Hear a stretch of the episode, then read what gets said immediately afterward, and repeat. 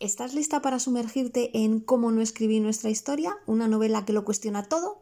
Pues prepárate, porque esta vez Elizabeth Benavent nos trae una nueva forma de leer el amor y te aseguro que si eres fan de esta escritora vas a quedar fascinada y si no lo eres vas a empezar a ser fan a partir de ahora. Conocerás a Elsa Benavides, una escritora de mucho éxito con una crisis creativa que la tiene al borde del abismo y que busca deshacerse de su personaje estrella. Pero tranqui, no pienses que va a electrocutar a alguien en la bañera.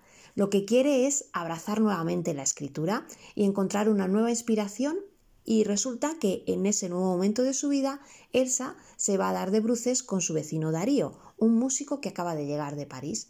Y así empieza una nueva historia en la que Elsa es la prota y en la que viviremos con ella su vida y descubriremos si es capaz de conseguir ese giro literario que anhela. Mientras pasas las páginas de este libro, no podrás evitar hacer comparaciones entre Elsa y la propia Elizabeth Benavent, porque la protagonista comparte con nosotros su vida, sus sentimientos y sus reflexiones, y estos, en muchos casos, se pueden llegar a parecer a pinceladas de cositas públicas que la autora nos ha dado a conocer de su propia vida en sus redes sociales y en entrevistas. Los diálogos de este libro son simplemente perfectos, divertidos y dinámicos, y todos los personajes te van a conquistar. Y aunque quizás no haya tanto erotismo como en los libros anteriores de Elizabeth Benavent, los momentos picantes son espectaculares, como siempre con ese toque tan especial de beta coqueta.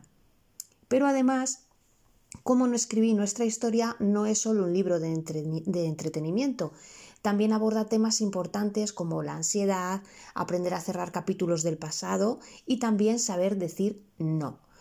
Esta es una historia apasionante, llena de viajes intrapersonales que te enseñarán a amarte más y a buscar tu propia felicidad.